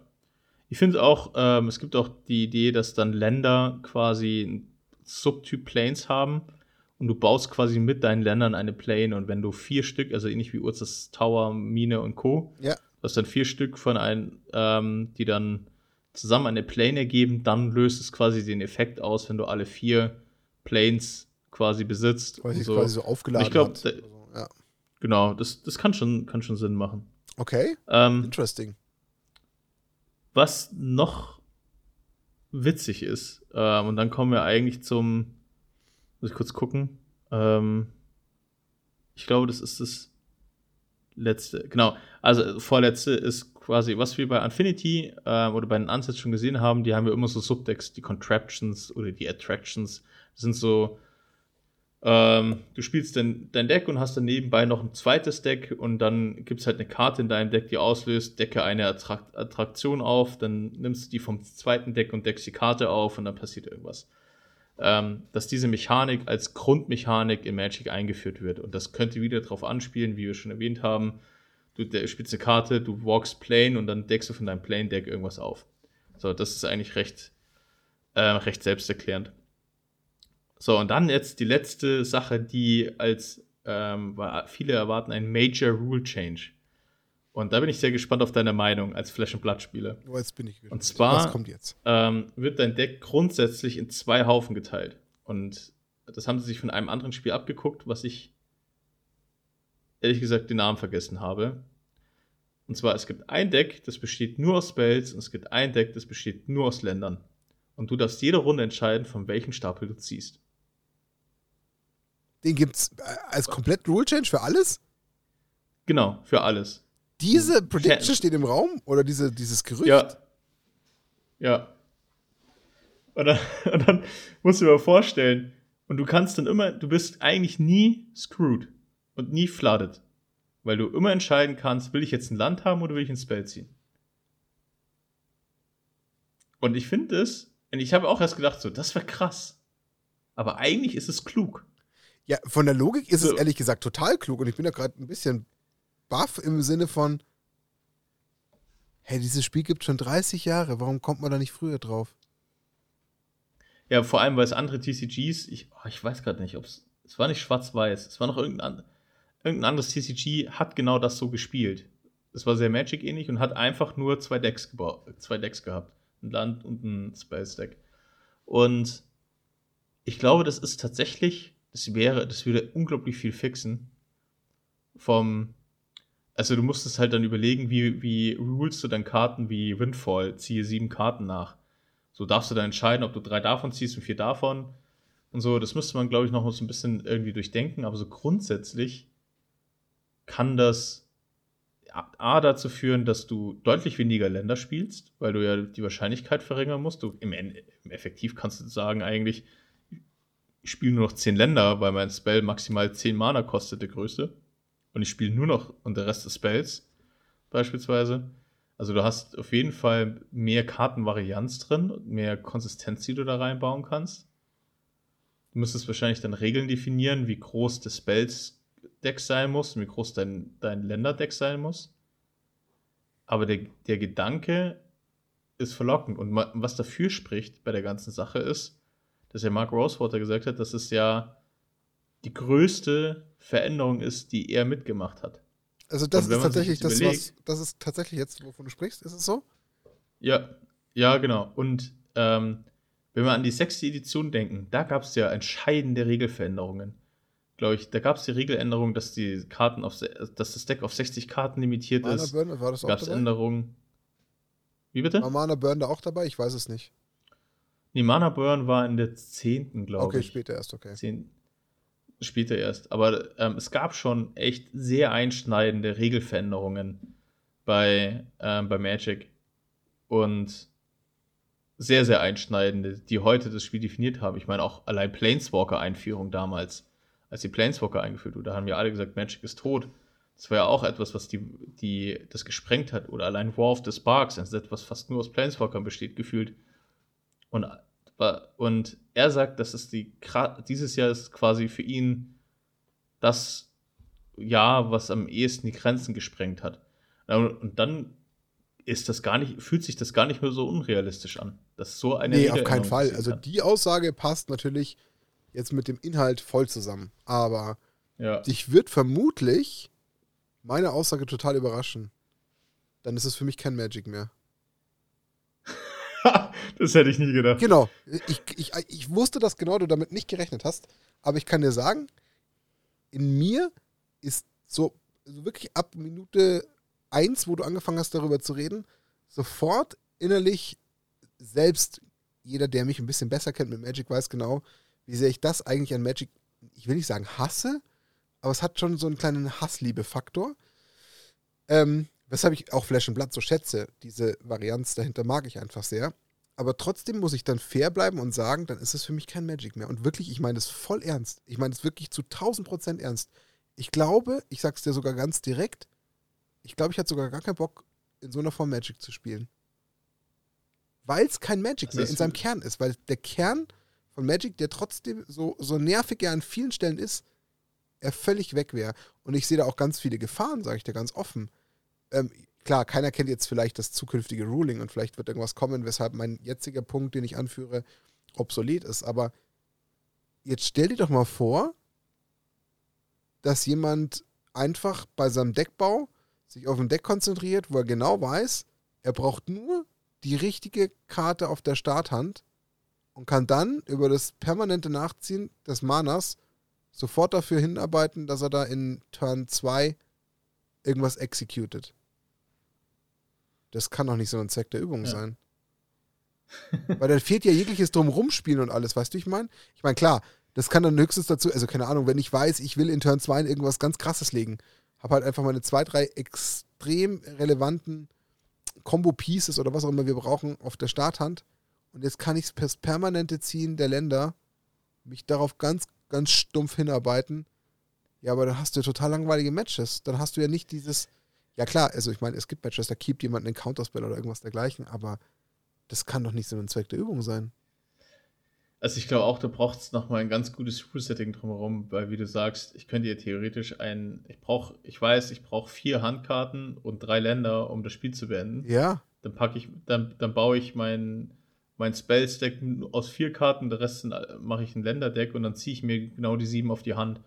Ich glaube, äh, da muss es auf jeden Fall Regeln geben, dass irgendwie, es müssen, keine Ahnung, 40 Spells sein und 20, 20 Länder müssen drin sein, irgendwie. Und dann, damit du eben das nicht so dir hin, hinfaken kannst oder ähm, du musst die Mulligan-Regel komplett überdenken und solche Geschichten. Also das wird, ähm, das würde schon echt das, Spiel impacten. Und ich habe mir, als ich das gelesen habe, auch so gedacht, so, bei all dem, was es Sinn macht, aber was das für ein Erdbeben in der ja, Magic-Szene auslösen würde. Das ist kein Erdbeben mehr, das ist, das ist kein Erdbeben, das ist, das ist, das ist quasi die Apokalypse.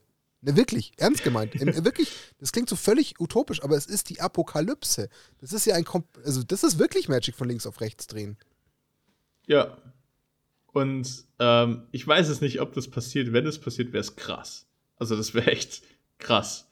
Und es gibt übrigens auch noch Spekulationen, dass es eine neue Farbe geben soll, aber die gibt es jedes Jahr. Also Endlich lila, yes! Ja, genau, lila steht im Raum oder gelb. Ähm, Alter. Aber das, das glaube ich nicht, dass das passieren wird. Das ist eine neue Farbe nicht.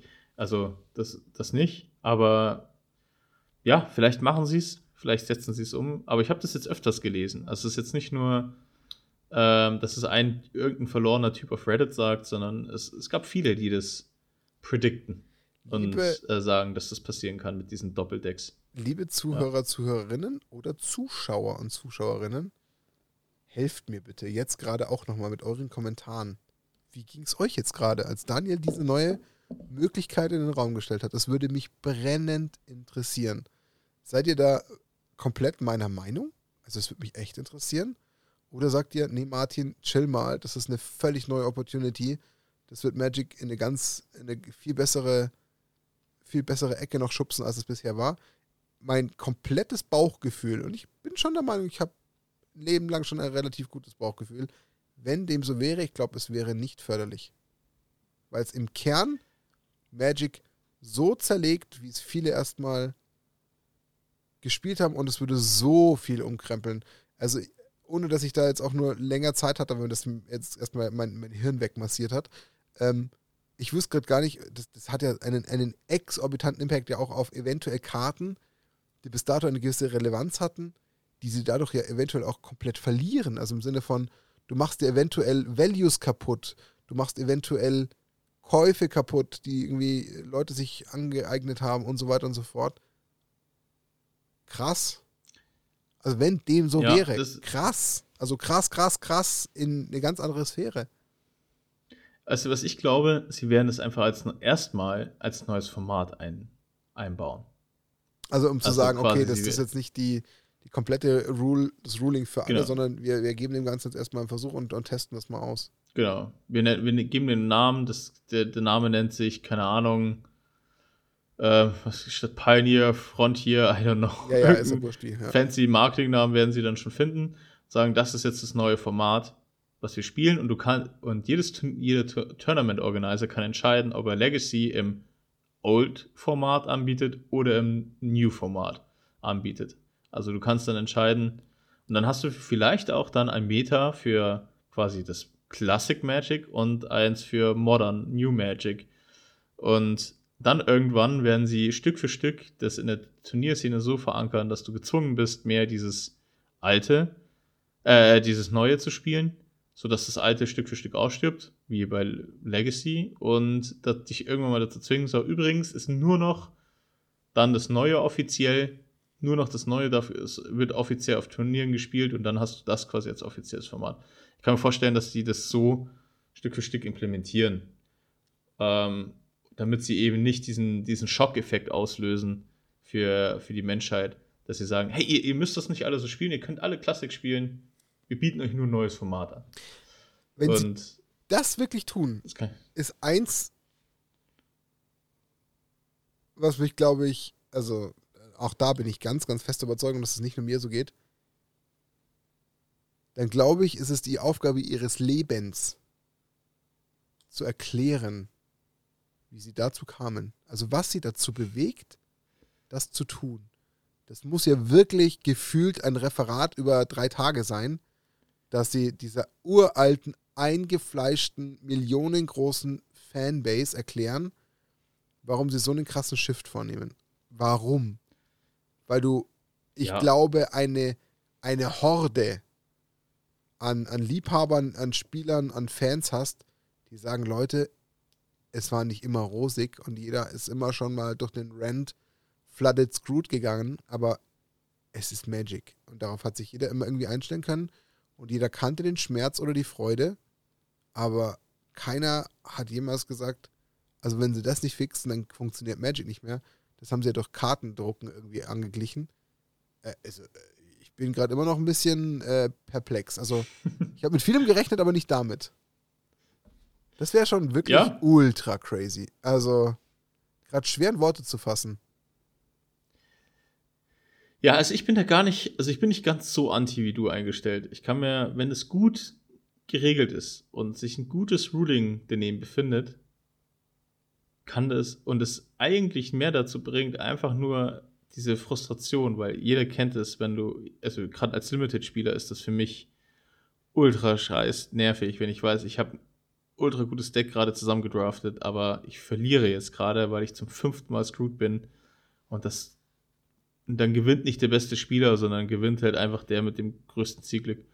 Und dann zu wissen, es gäbe diese Variante potenziell, ähm, wo mir das nie passieren wird, weil dann entscheidet wirklich nur, wie ich mein Deck zusammengebaut habe. Finde ich jetzt gar nicht so unattraktiv, muss ich ehrlich gestehen. Es muss halt wirklich, damit das nicht komplett erderschütternd ist, unglaublich gut, also ein Ruling drum gebaut sein, es muss unglaublich fein sein, weil, keine Ahnung, so Karten wie Rampant Grove zum Beispiel, wo du dir ein Standardland aus Bibliothek suchst, nicht mehr so relevant sind, weil du hast ja immer eins, potenziell. Ähm, naja, nicht unbedingt, weil wenn du trotzdem Three Color spielst, dann, dann kann dir ja passieren, dass du trotzdem dreimal Mountains siehst statt deinen Planes. Ja, aber dann kannst du auch kein Rampant Grove spielen bei drei Mountains. Ja, aber ähm, du weißt, worauf ich hinaus ja. wollte. ja, also ja, kann ja trotzdem Sinn machen, logisch. Aber dann ist halt die Frage, wenn jemand Target Player mills the half of their deck, welches Deck denn jetzt? So, Darf er sich also, dann vielleicht aussuchen. Äh, genau. Vielleicht, vielleicht willst du mir die drei Duels, die er nur in seinem Deck hat, wegmillen, damit er halt dann damit wirklich nur noch über Basics an seine Farben kommt. Also ich glaube schon, mit Rulings, du kriegst es schon hin, dass das funktioniert und ich kann mir auch vorstellen, dass es dem Spiel. Oh, das ist so groß. du kannst doch das gar nicht alles. Also, wo fängst du denn in dieser riesigen Magic-Welt an, da alles zu überblicken, was davon betroffen wäre? Das ist ja das. Das, das sag, sag ich ja, du fängst, du fängst ja du, du, du fängst ja erstmal damit an, das nur als Format zu etablieren und dann schaust du dir einfach mal, was machen die Spieler mit diesem ja, Format. Ja, das Feedback dann versuchen wieder einzuarbeiten und alles. Alter, genau, und dann Schwede. siehst du, was wird da metatechnisch gespielt, wie, wie wird das gebrochen oder nicht gebrochen. Aber, ähm, wie funktioniert es? damit doch, baust du dir das Know-how auf und die Daten. Ja, aber da ist auch immer die Gefahr da, dass alles, was du neu printest, da vielleicht gar nicht beides matcht. Oder in einem Set viel stärker ist als im anderen. Oder, also, oder, oder Format. Ja, kann, kann passieren. Und, krieg, und die kriegen ja super schnell jetzt mittlerweile anders als früher die Daten, indem sie einfach erstmal diesen Modus auf Arena packen. Und dann siehst du erstmal in ganz hohen Datenmenge, wie verhält sich eigentlich dieses Format? Was spielen die Leute da? Wie sind die Spiele überhaupt? Sind sie schneller, langsamer und so weiter? Und dann kannst du sagen, ich packe das erstmal auf eine Arena und hey, du hast einen zusätzlichen Spielmodi auf Arena und das ist super schnell programmiert, kein Risiko. Und wenn das Ganze in die Hose geht, hey, dann war es nur mal ein kleines Event auf Arena, wo wir das gezockt haben. Wenn es gut läuft, ist es ein Prototyp. Ja, aber also, so ein Prototyp in der Dimension stampfst du nicht mal eben aus dem Boden und probierst die Nummer ein bisschen aus. Der ist ja exorbitant. Da musst du ja trotzdem auch ein heftiges Fundament haben und kannst das nicht einfach nur so hinrotzen und sagen, wir probieren mal ein bisschen und sammeln ein bisschen Daten. Da muss ja allein schon. Auf Standardebene schon. Ja, aber der Grundaufbau, der da alles impacted ist. Ah, ah. Das ist ja schon nochmal ein halb neues, also, also fast neues Spiel. Also ich glaube, äh, auf Standardebene kannst du es gut umsetzen. Hast einen überblickbaren Kartenpool, kannst du die Karten anschauen, wie verhalten sie sich eigentlich gerade ähm, auf, auf Deckebene. Funktionieren, würden alle Spells funktionieren, wenn du dem Spieler einfach nur die Wahl lässt, was er zieht. Glaube ich schon, dass du da ähm, das auf Standard hinkriegst und ein gewisses Ruling definierst und das Gute ist ja, die Spieler können ja nichts falsch machen, weil in Arena macht ja der Bot alles für dich. Du musst es halt einstellen. Also, so krass die Änderung ist, glaube ich schon, dass sie realistisch ist. Also, dass das passieren kann. Ich bin ultra gespannt. Jetzt bin ich wirklich einfach nur noch gespannt, ob das passiert. ich will einfach nur wissen, ja, einfach nur, ob das wirklich eintritt. So eine richtig krasser, so eine richtig krasse kleine gefühlte, ja, ich, ich verwende das Wort, ich hoffe, ihr, ihr seht mir nach, nee, ich, ich nehme es nicht her. Aber tatsächlich so eine richtige Apokalypse, die da einfach über uns hereinbricht auf eine gewisse Art und Weise. Ja, super interessant. Ja. Ja, das war es auch schon. Also das war jetzt quasi der, das Highlight am, am Schluss für den Spannungsbogen. Absolut, hat funktioniert. Ähm, also wer da jetzt nicht noch zum Schluss äh, plötzlich dann so da saß und irgendwie entweder Kinnlade runter oder äh, Haare raufend oder wie auch immer, dann, dann äh, schade. Aber das, das glaube ich, wird schon dazu geführt haben. Deswegen haut die Kommentarspalte voll. Ich bin super, super neugierig, wie es auch da mit den Leuten jetzt gegangen ist, die uns jetzt zugehört haben. Also bitte lasst uns da teilhaben, ob euch da ähnlich wie mir erstmal in sich drin alles sträubt und sagt, das ist doch kein Magic mehr, oder ob ihr dann so quasi so, so, so Team Dani seid im Sinne von, nö, das kann schon gut funktionieren, ich bin da super neugierig drauf und Vielleicht macht das endlich alle meine Probleme vergessen und ich bin dann endlich in dem Magic angekommen, was ich mir wünsche. Ich bin da gespannt. Ich könnte es gerade nicht abschätzen. Ich könnte gerade nicht die Verteilung abschätzen und bin vielleicht auch zu naiv und glaube, dass zu sehr die Leute in der, in der, in der nostalgischen alten, noch längst klassisch existierenden Welt sind. Ich weiß es nicht. Weißt du was? Probieren wir es doch einfach mal aus. Was, Machen wir doch ein eigenes Format raus. Einfach ja. Das nächste Mal, wenn wir uns ja, das nächste Mal, wenn wir Commander spielen, separieren wir unser Commander-Deck in ein Länder- und ein Spells-Deck und probieren das einfach mal aus. Und jetzt kommt der Knaller und dann schreiben wir das an WhatsApp und dann sind wir die Finder, Erfinder dieses Formats und das gab es nie, die Idee, und die haben sie in den Kopf gesetzt. Und Mark Rosewater muss in dem Jahr sagen, okay, ich dachte, ich habe letztes Jahr alles verändert, aber jetzt habe ich eine ganz, ganz neue Idee, die ändert alles, alles, alles. Ja. ja ich aber mein, ich meine, das ist ja, das ist das kann man mal, klar. Aber crazy. Und dann macht man halt das House Ruling, was man gerade mit Windfall und so macht. Oder mit Mill hier, ja. Mill dort. Ja, krass. Absolut ja. krass. Also ja. hat, glaube ich, jetzt dem Ganzen nochmal einen krönenden Abschluss gegeben bei den ganzen Predictions. Ähm, ich bin auch tatsächlich wiederum sehr gespannt, wie euch die, die neue Variante des Predictions-Formats ins neue Jahr gefällt, im Vergleich zum letzten, weil wir eben nicht durch die Sets durchgegangen sind. Ich fand es für mich persönlich ultra unterhaltsam, aber einfach auch aus dem Grund, dass ich an, also noch an, an gar keiner Stelle voreingenommen war. Deswegen habe ich das alles gerade voll auf mich zukommen lassen und konnte da ähm, quasi ganz, ganz straightforward und äh, unverblümt antworten und meine Reaktionen durchscheinen lassen. Ich glaube, das habt ihr an einer anderen Stelle eventuell gemerkt. ähm, ja, super spannend. Also, wenn davon die Hälfte stimmt, dann äh, müssen wir uns vielleicht auch wieder irgendwie einen Wetteinsatz überlegen, den wir einlösen müssen. Aber da bin ich echt, echt neugierig, was alles ja. kommt. Crazy. Ähm, ich glaube, ich schicke ich schicke schick dir eine Liste auf jeden Fall mit den Predictions und ich glaube, wir können sie in die Notes ablegen. packen. Ja, können sie in die Notes von der Sendung packen. Aber dann ist ja der Spoiler ja schon. Ja, das stimmt. Das ist richtig. Ja, das sollte man vielleicht nicht tun. Das wäre, das wäre, das wär, oder wir markieren den letzten Punkt quasi als Spoiler, aber dann, ja. Das nee. geht, geht leider nicht so richtig, aber okay. Ja, äh, ja. super interessant. Äh, da wie immer danke, Dani, für die Ausarbeitung und für das äh, Recherchieren, was du da alles ja. gefunden hast. Da bin ich einfach nur einfach nur gespannt. Sehr, sehr, sehr super interessante Themen, äh, die da jetzt so dabei waren. Also es waren, glaube ich, da, ich meine, klar, ein paar waren sehr klein und das eine oder andere, wie wir schon gesagt haben, nimmt man mittlerweile einfach nur noch billig in den Kauf und kennt es und denkt sich, ah, wie Gott, dann macht halt euer Anime-Ding, dann lasse ich das aus. Ähm, ja, ein paar andere ja. Sachen, die könnten schon nochmal kontrovers werden, im Sinne von, muss man wirklich für zwei Karten äh, Booster-Material äh, produzieren in, in gleichen Stückzahlen, was aber viel, viel weniger Karten beinhaltet. Also da ist schon einiges dabei. Oder Planeswalker, die vielleicht loreseitig sterben, was Potenzial hat, nochmal wirklich einen Shake-up zu machen, der in einer ganz anderen Dimension passiert, wie es in 2022 war. Also von daher. Ja. Lasst es uns äh, herausfinden in 2023, würde ich sagen. Und, und ähm, natürlich dann den Klassiker spannend, ja. wieder machen, dass wir es uns zum Ende 2023 dann wieder herausholen und sagen, da hatten wir recht oder, oder die Predictions hatten recht und wir haben es gesagt und, und ähm, haben darüber schon gesprochen. Da bin ich echt einfach neugierig. Interessanter ja, Start definitiv. ins neue Jahr. Ich hoffe, euch ging es auch so. Also hoffentlich war ihr da genauso gefesselt an manchen Stellen, überrascht oder vielleicht auch total euphorisch oder vielleicht auch total betrübt im Sinne von, wenn das eintritt, dann will ich nicht mehr so nach dem Motto spielen. Keine Ahnung, kann ja alles passieren. Das würden wir gerne wissen und hoffen, wir konnten euch hiermit eine unterhaltsame Folge bieten. Das wäre mein Wunsch. Ähm, ja.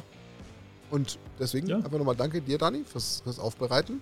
Ich fand es sehr, sehr interessant. Ich glaube, ja. wenn wir zu dritt gewesen wären, dann wäre es noch mehr eskaliert. Ich glaube, da wäre die Diskussionssituation noch viel, viel weiter gegangen, als es jetzt schon wieder war. Ja, und wir sind wieder ja. in, so alten, in unseren alten Zeiten drin. Also wir haben wieder die klassischen eineinhalb Stunden. Also hat wieder funktioniert. Ich habe es dann ja. nochmal bestätigt, genau. Dann, Dani, äh, vielen lieben Dank. Ich würde sagen, groß Schlussworte braucht es, glaube ich, nicht, außer dass wir einfach jetzt das Jahr 2023 anschauen. Und ähm, ja, dann würde ich sagen, das war Nackt und Rosa mit dem direkten Ausblick ins neue Jahr. Unsere Predictions, Schrägstrich, Gerüchte, die es gibt, wie auch immer man es jetzt nennen will. Ähm, sind ja nicht unbedingt unsere, aber unsere Reaktionen darauf, muss man fairerweise sagen, sind es ja mehr. Wir haben sie ja quasi nicht ja. erfunden. Und ähm, dann schließe ich hiermit die Folge 79 mit besagten ähm, Ausblick aufs Jahr 2023. Wir freuen uns auf alle Kommentare. Hoffen, ihr seid gut ins neue Jahr gekommen. Freuen uns äh, auf alles, was wir gemeinsam in diesem Jahr erleben, seitens Podcast und euch auch als treue Zuhörerschaft. Und ähm, wünschen euch erstmal soweit äh, eine schöne Zeit. Bis zum nächsten Mal. Die zwei Schweinchen sind für heute raus und hinterlassen euch mit vielleicht ein paar wirren Gedanken im Kopf, die ihr erstmal sortieren müsst. Viel Spaß dabei. Wir hören uns beim nächsten Mal. 40 und Servus zusammen. Ciao, Servus.